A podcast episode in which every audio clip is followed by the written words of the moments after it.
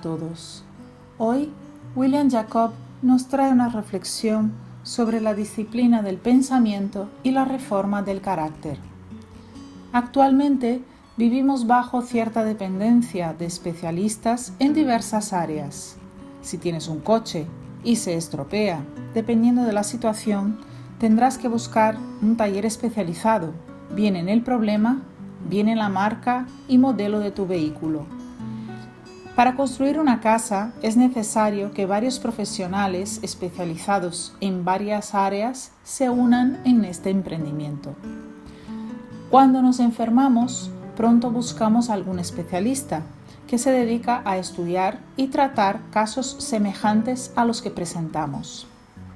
Muchas profesiones de la actualidad que hace décadas no existían se han mostrado extremadamente importantes para que vivamos mejor y tengamos condiciones de estar más tiempo encarnados. Esto es algo muy bueno y ocurre gracias al progreso intelectual del hombre. Pero a pesar de todos los avances, nada ha sido y tampoco será capaz de detener la muerte. Todo lo que nace está condenado a morirse.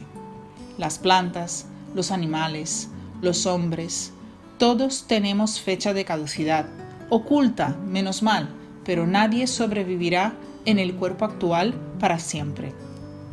La inmortalidad del alma, defendida por todas las religiones, pese a las diferencias y de los errores de interpretación, es un hecho.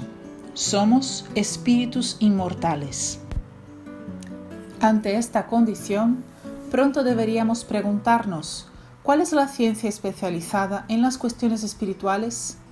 Y tras hacer un análisis y un estudio en torno al legado de Allan Kardec, podríamos afirmar sin miedo que el espiritismo atiende a los requisitos que lo colocan en esta condición Puede parecer mucho presumir, pero la doctrina espírita ha venido informarnos y comprobar a través de los hechos estudiados que el alma sobrevive a todo, progresando con su marcha ascendente rumbo a la perfección, en un constante ir y venir.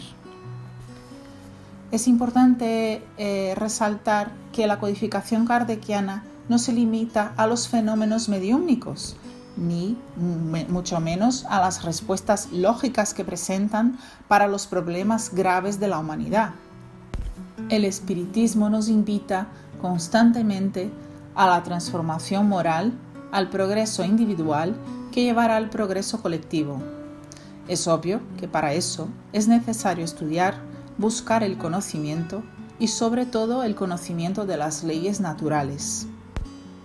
Estudiar la doctrina de manera seria y profunda es un compromiso, un deber que deberíamos asumir con más responsabilidad, incluso porque no se hace aquello que no se sabe, y las reflexiones que nacen a partir de la lectura de obras fiables nos auxilian a vencer hábitos arraigados, que hasta entonces son placenteros en un primer momento, pero que casi siempre comprometen nuestra felicidad futura.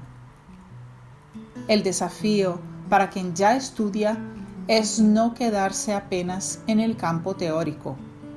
El lema espírita no es fuera del estudio no hay salvación, sino fuera de la caridad, de la práctica de las máximas cristianas del amor.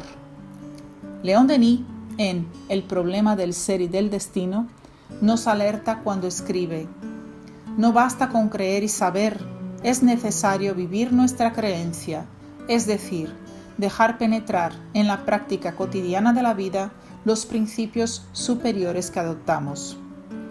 Y Kardec, en el libro de los mediums, dice que los verdaderos espíritas son los que no se contentan con admirar la moral espírita, pero que la practican y aceptan todas sus consecuencias.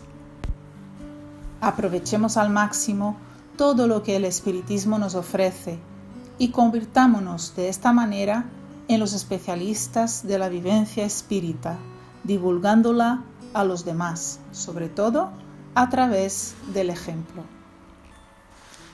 Que Jesús esté en vuestros corazones y hasta el próximo episodio de Café con Espiritismo.